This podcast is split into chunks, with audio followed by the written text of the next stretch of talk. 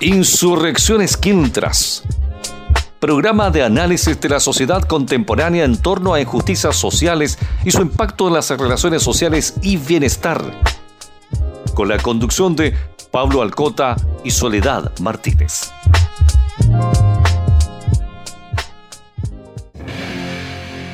Bienvenidas al programa Insurrecciones Quiltras, un programa inserto dentro de un proyecto de extensión de la Universidad del Biobío.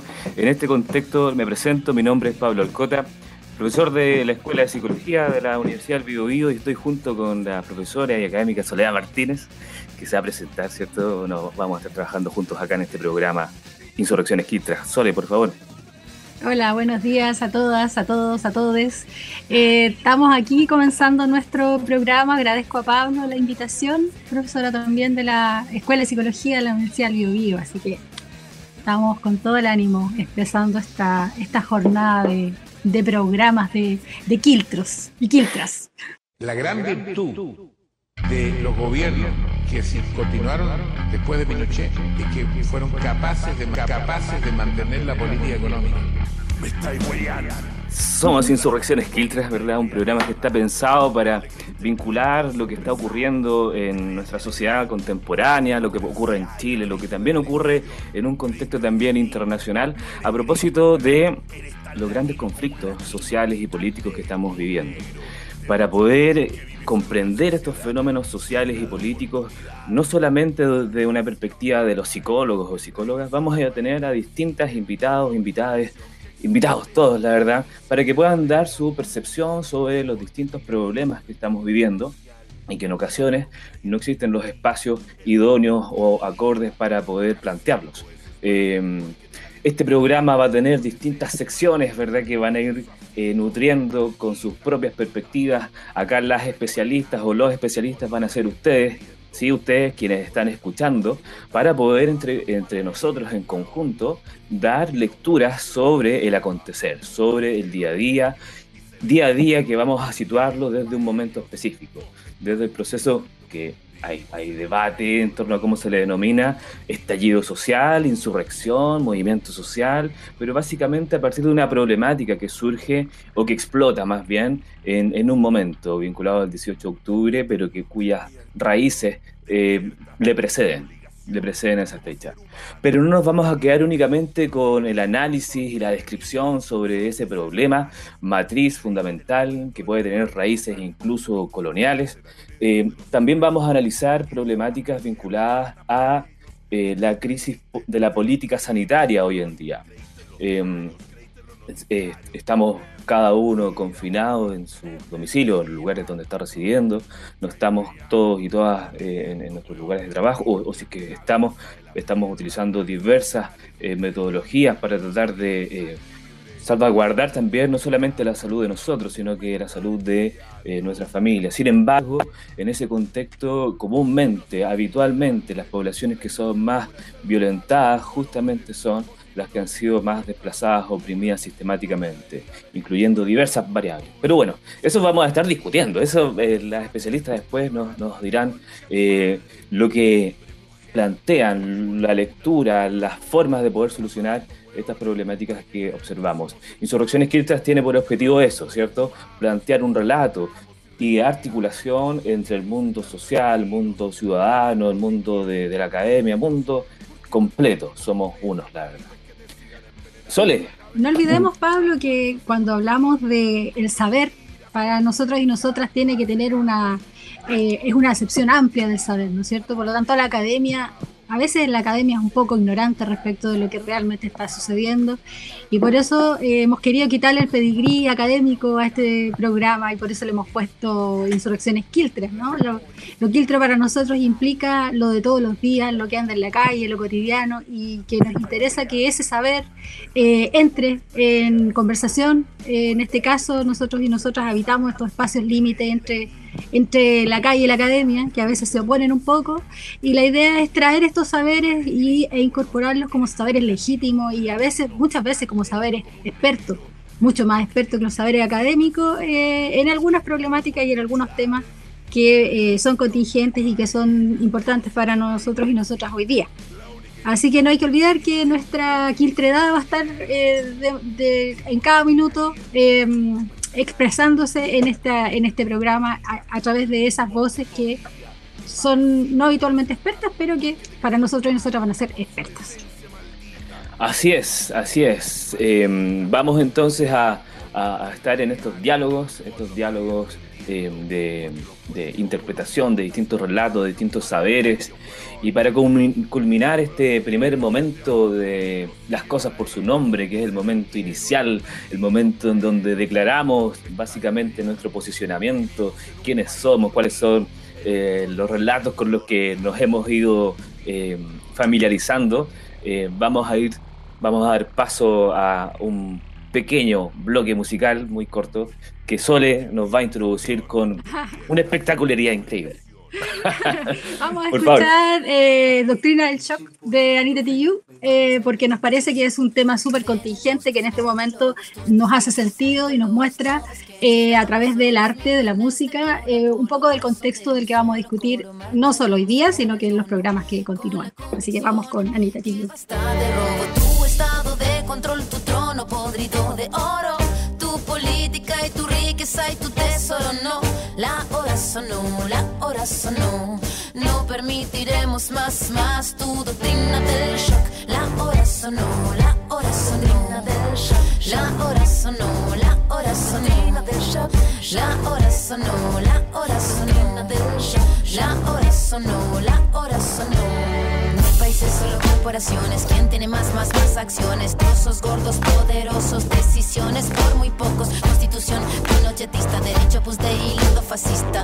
Golpista disfrazado de un indulto elitista. Cae la gota, cae la bolsa, la toma, se toma la máquina, rota la calle, no calle, la calle se raya, la calle no calle, debate que está y ya todo lo quitan, todo lo venden, todo se lucra, la vida, la muerte, todo es negocio, pago tu tordo, semilla, pascuala, me todo seguro tus monólogos, tus discursos incoloros. No ves que no estamos solos, millones de polo a polo, al son de un solo coro. Marcharemos con el tono, con la convicción que basta de robo. Tu estado de control, tu trono podrido de oro, tu política y tu riqueza y tu tesoro. No, la hora sonó, la hora sonó.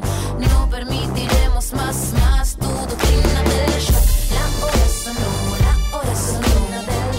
La hora sonó, la hora sonó del shock. La hora sonó, la hora sonó del shock. La hora sonó, la hora sonó. Golpe a golpe, beso a beso, con las ganas y el aliento, con cenizas, con el fuego del presente, con recuerdo, con certeza y con desgarro, con el objetivo claro, con memoria y con la historia. El futuro es ahora. Tubo de ensayo, todo este laboratorio que a diario, todo este fallo, todo este económico modelo condenado de dinosaurio, todo se criminaliza, todo se justifica en la noticia, todo se quita, todo se pisa, todo se ficha y clasifica. Tu política y tu táctica, tu típica risa y ética, tu comunicado manipulado, ¿cuántos fueron los callados? Pago guanacos y lumas, pago guanacos y tunas, pago guanacos no suman, ¿cuántos fueron los que se robaron las fortunas?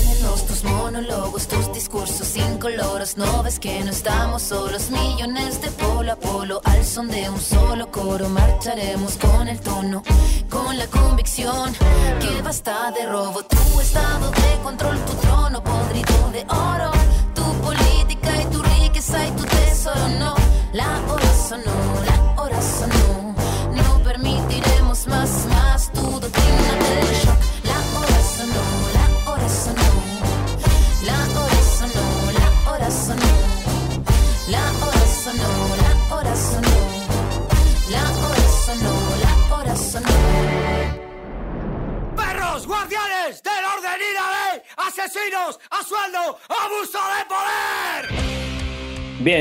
regresamos a nuestro programa de Insurrecciones Quiltras, luego de esta gran canción, este gran tema que nos plantea eh, lo que estamos viviendo, ¿cierto? Nada ajeno a lo que estamos viviendo.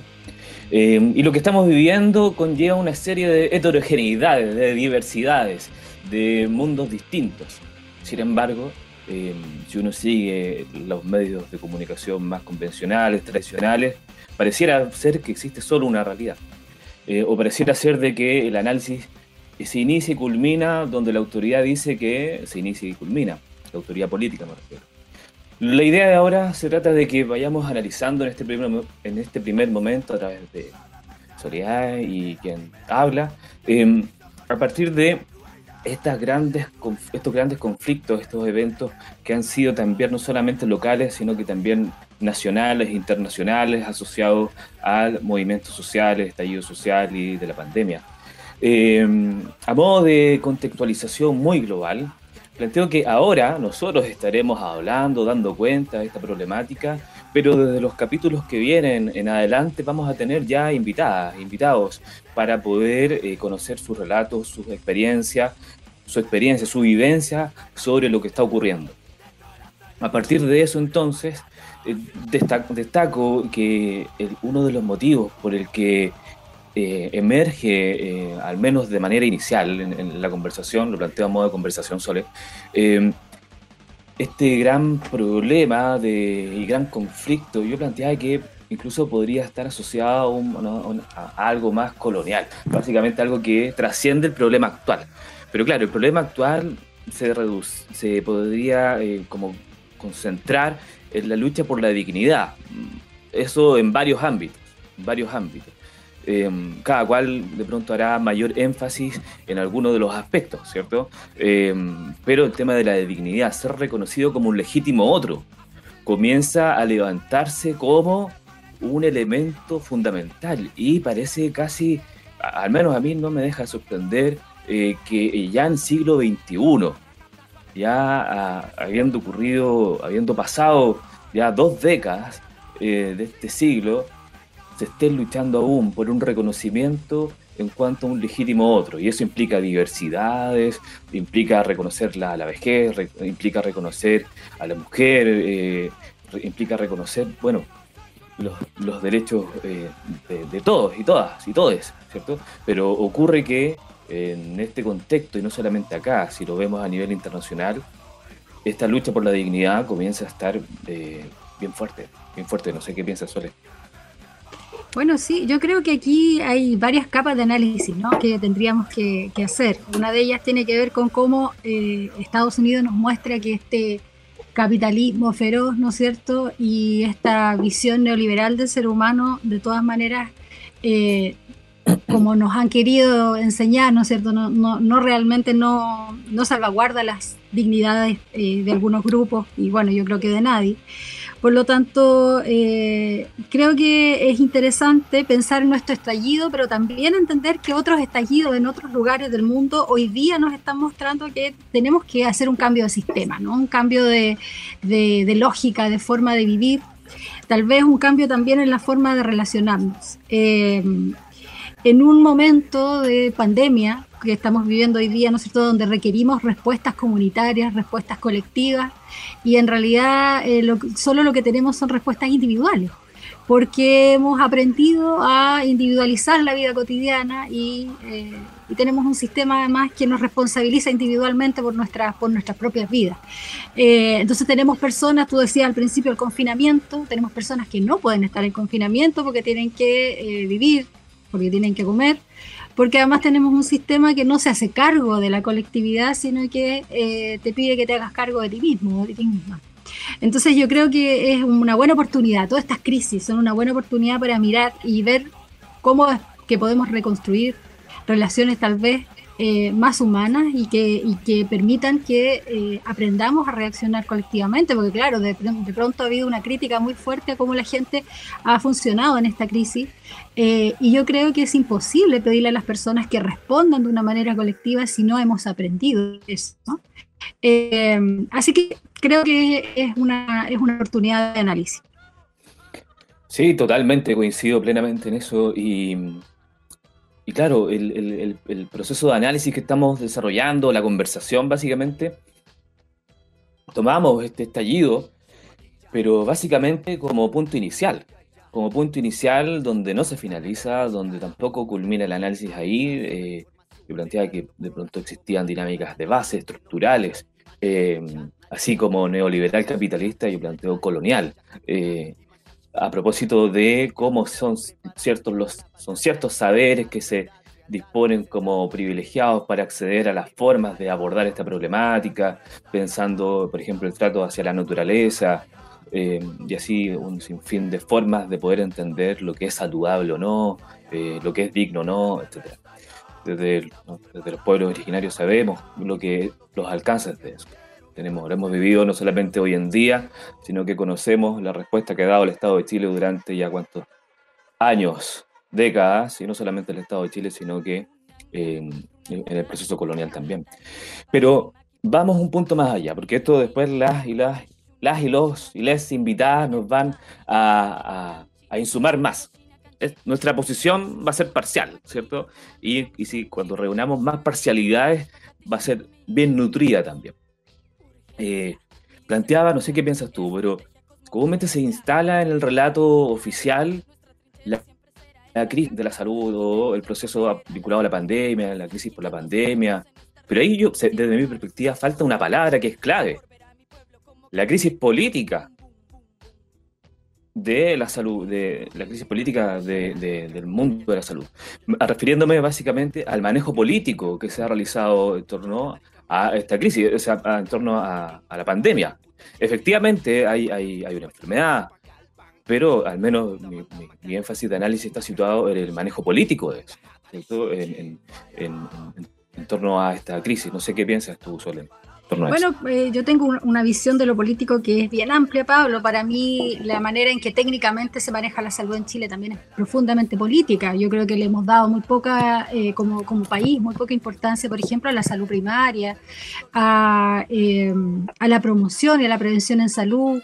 hay muy poca formación en salud pública porque hay un fuerte sesgo hacia la salud privada. Entonces, en general, eso también tiene que ver con un manejo político, ¿no? Pero tal vez más de largo aliento. Y bueno, el manejo político puntual también a mí me parece que ha sido errático. Eh, en términos comunicacionales ha sido bastante poco, poco certero, ¿no? Y eso no es una opinión mía nomás, es algo que se recoge en distintos eh, medios y en distintos espacios. Eh, claro, creo que ahí hay un manejo. Mira, una de las cosas que me parece mm, tal vez es un poco de perogrullo, ¿no? Pero que habría que dejar claro o, habría que enfatizar es que lo que pasa el, 18 de octubre eh, hace mm, nos muestra una realidad que el coronavirus viene a ser una suerte de lente de aumento para esa realidad. Eh, lo que hace la pandemia en el fondo es eh, incrementar nuestra capacidad para poder ver la desigualdad.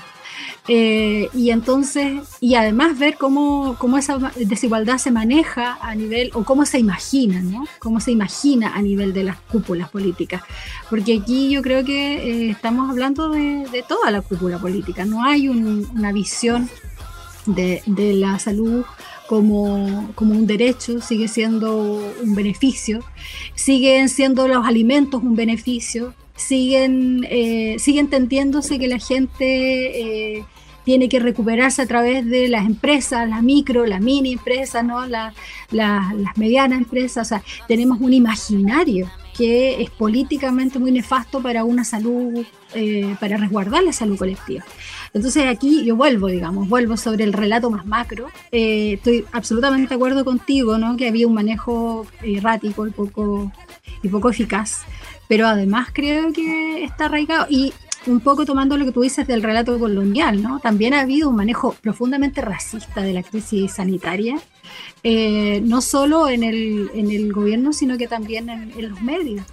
Yo creo que estamos en una, en una crisis de significado ¿ah? y habría que pensar en cómo esa crisis de significado se resuelve, digamos, a nivel colectivo y de país. Pero bueno, tal vez podemos entrar un rato más en eso. Sí, muy bien, de todas formas. De todas formas, yo creo que, claro, retomando lo, que planteas, esta es una, es una crisis que, eh, como tú bien decías, permite realizar un zoom eh, a, las realidades y que una enfermedad eh, o, una catástrofe, si bien es cierto puede ser la misma catástrofe, el, mismo, el mismo acontecimiento, para ser más específico, tiene un impacto diferenciado. y el impacto diferenciado, según variar, según variables de género, según dimensión racial, que está muy presente también. Eh, y en Chile hay, hay, hay, un racismo cada vez más fuerte. Y ante eso también van surgiendo grupos que lo tratan de confrontar también. Bueno, en definitiva, vamos a tener mucho que dialogar, mucho que conversar. Eh, pero nuestra, nuestra idea en este momento es poder ir planteando, eh, ir retomando lo que quizás puede quedar en el tintero y puede ir quedando en un olvido. Llamamos a la memoria, una memoria presente, y en vista de eso, eh, para ir cerrando este segundo bloque, segunda sección, les voy a invitar un tema incógnito. un tema incógnito en este segundo momento. Así que los dejo y los dejo. Carne para picadora.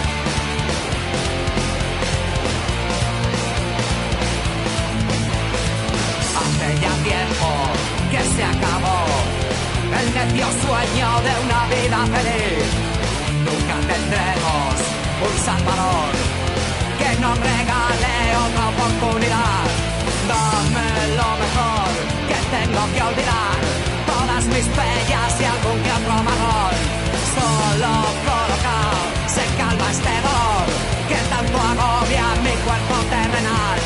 Y de superviviente meterse algo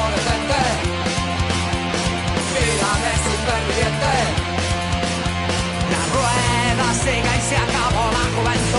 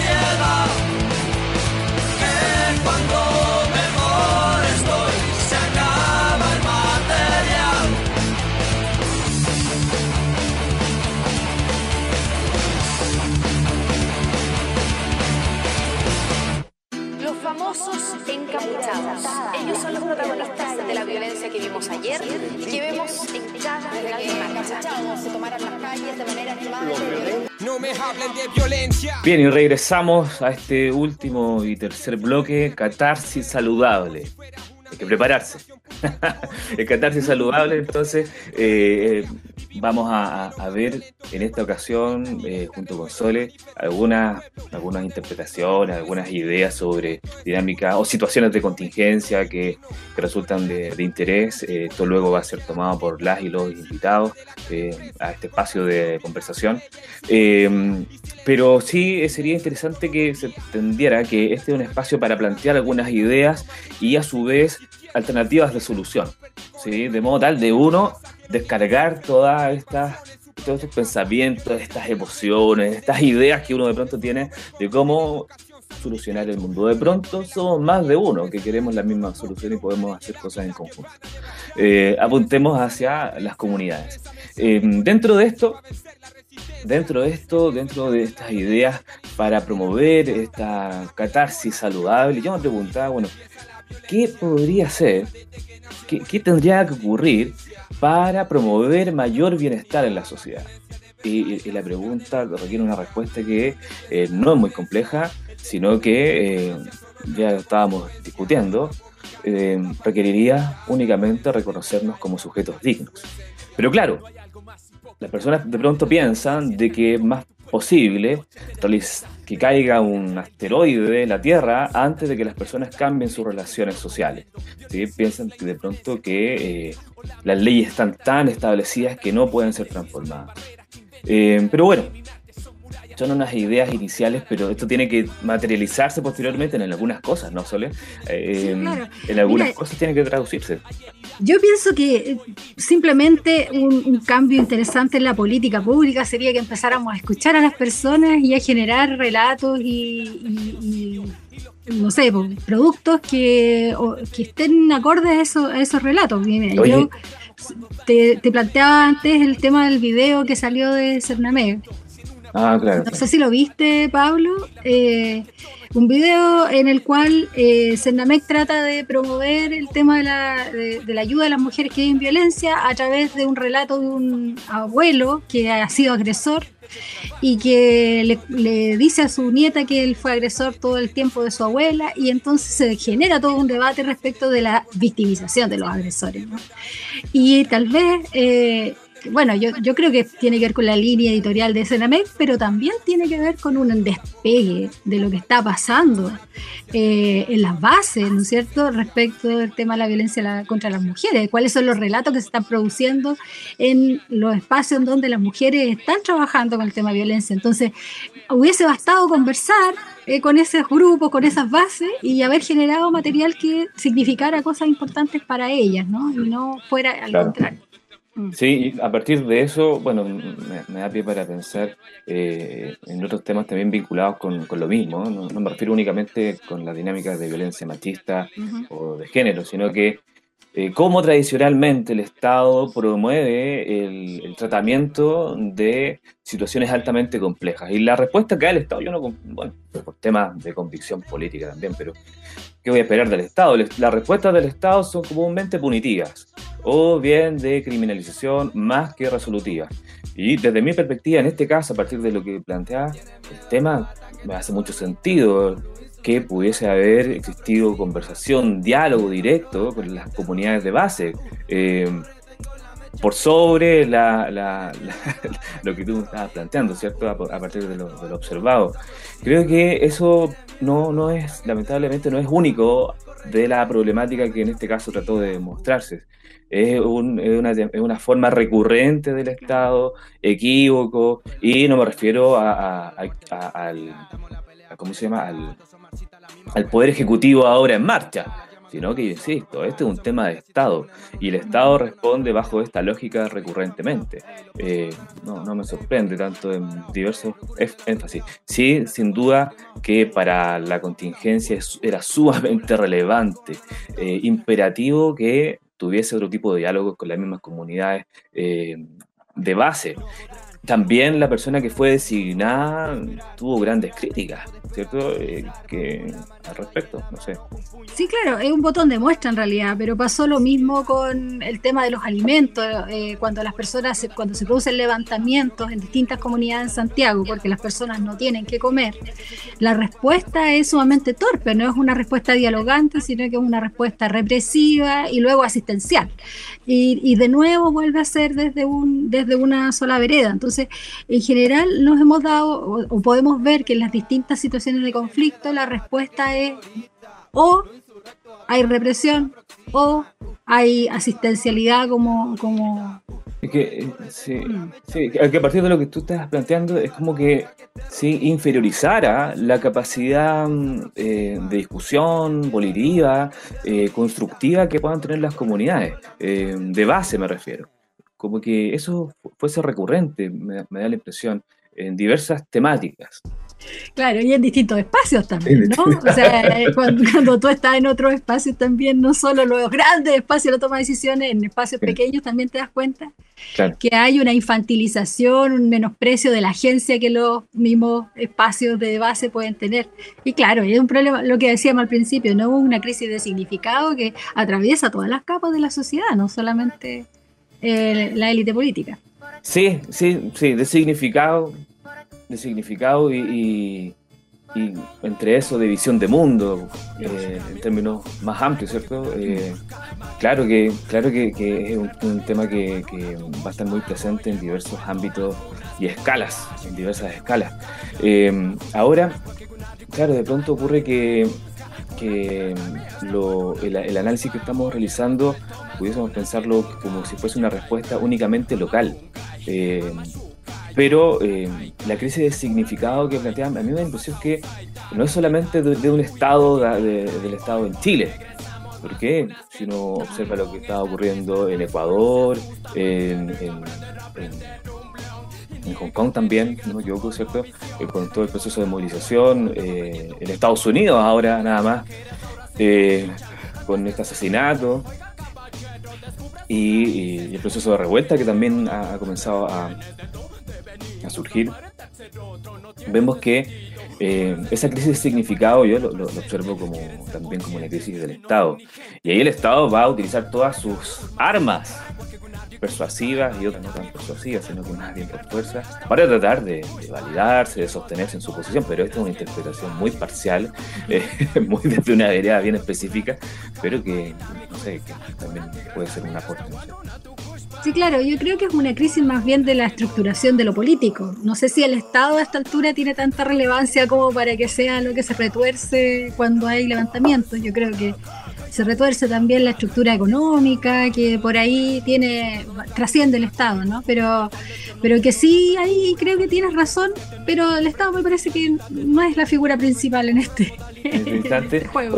pero, sabes que lo que me llama también la atención, pero positivamente, ya más allá del énfasis que hemos dado, es que pese a que existen todas estas dinámicas donde los sujetos eh, vivimos en nuestra singularidad y gestionamos nuestro propio riesgo, somos responsables de enfermarnos eh, y, todo, eh, también existen pequeños vértices, pequeños puntos de fuga, como dicen por ahí. Exactamente. donde vemos que las comunidades, ya sea virtualmente, ya sea básicamente a través de esas plataformas en estos instantes, procuran, intentan vincularse, procuran, a, procuran generar otros espacios.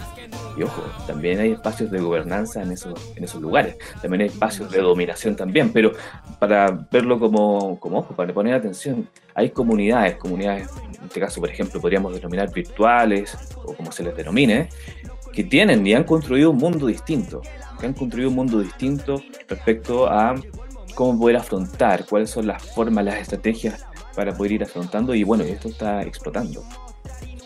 Claro, o sea, yo creo que eh, la revuelta es eh, una muestra de que existe un, un, estado de situación que no da para más.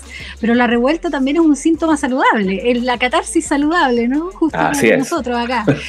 Eh, y, la revuelta es la muestra de que hay esperanza, de que es posible que un mundo, como se dice, ¿no? Y que, y que podemos armar y construir significados desde lo micropolítico, desde los espacios locales, territoriales, y podemos subvertir esta, este orden que, que nos está haciendo daño eh, inclusive en nuestra salud, ¿no? Sí, y, sobre todo pensando, quizá en, este instante, no sé si lograremos ver una transformación inmediata, pero hay que pensar en las generaciones que vienen también. Eh, por lo tanto, muchas de las de las puestas en intención, de las investigaciones, de del trabajo que desarrollamos todas y todos como ciudadanos, apuntan a eso también apuntan a eso, a qué vamos a dejar para las futuras generaciones y también para las generaciones presentes. Y en eso todos tenemos eh, responsabilidad, tenemos una responsabilidad social por la misma justicia social. Sole, estamos culminando en este programa inicial, estamos cerrando. Para mí fue un agrado conversar contigo, eh, tener estos diálogos insurreccionales saludables. catárticos. catárticos, catárticos saludables. Eh, y bien, en este espacio la idea es ir transmitiendo estos momentos que vamos a tener, vamos a tener invitadas e invitados. Puede que quien está escuchando en este instante sea nuestra invitada o invitado. Vamos a establecer canales de comunicación para que se contacten con nosotros y en ese sentido podamos, eh, nos puedan enviar audios con sus reflexiones, con sus aportes, esté donde esté. Esté en, en Chillán, en sus alrededores, en Concepción, en sus alrededores, o esté en Arica, Parinacota, Pica o en Punta Arenas, donde sea que esté, ¿o no? Sí, por supuesto. Y si está fuera de Chile también es parte de, esta comunidad global. Eh, sí, yo estoy contenta también. Me gustó la conversa y espero que sea el principio de muchas otras conversas interesantes con gente muy interesante y muy diversa que nos venga aquí a, a nutrir.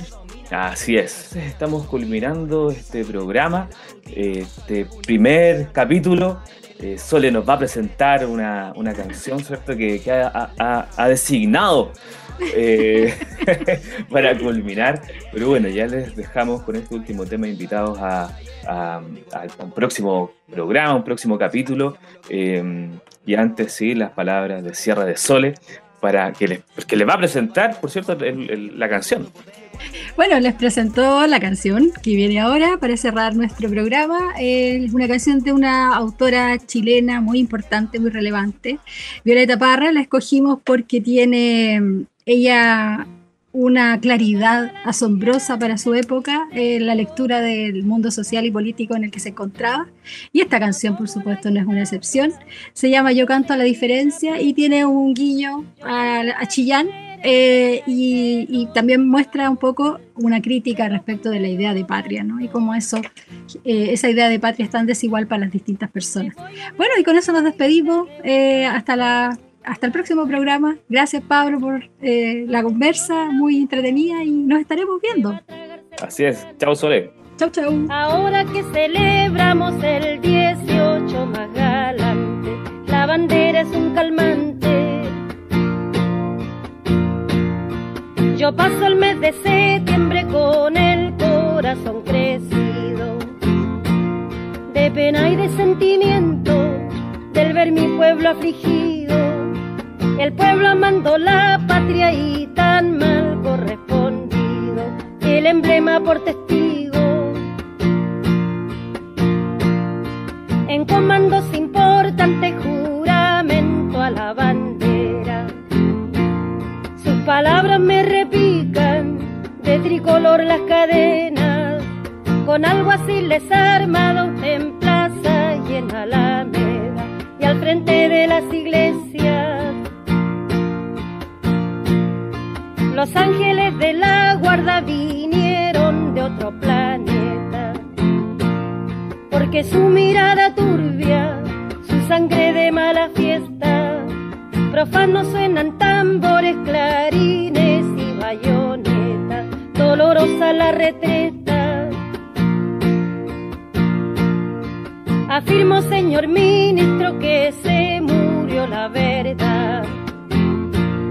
Hoy día se jura en falso, por puro gusto no más. Engañan al inocente sin ni una necesidad. Y arriba la libertad. Ahí pasa el señor vicario con su palabra bendita. ¿Podría su santidad oírme una palabrita? Los niños andan con hambre, les dan una medallita o bien una banderita. Por eso su señoría dice Hay descontento en el cielo, en Chuquilla, en Concepción. Ya no florece el copihue y no canta el picaflor, centenario tricolor. Un caballero pudiente, agudo como un puñal. Me mira con la mirada de un poderoso volcán y con relámpagos de oro desliza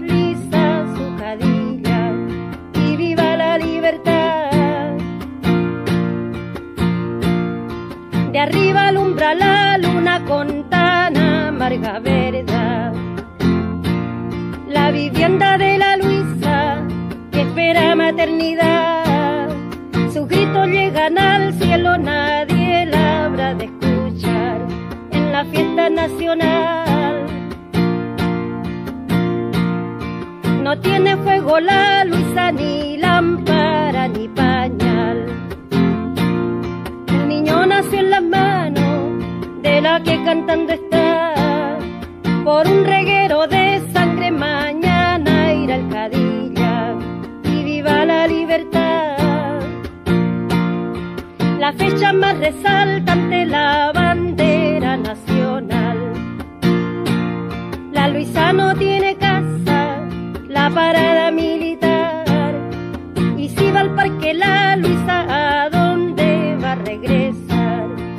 Fue Camarga Nacional. Yo soy a la chillaneja, señores, para cantar. Si yo levanto mi grito, no es tan solo por gritar. Perdóneme el auditorio si ofende mi claridad. Juega larga militar.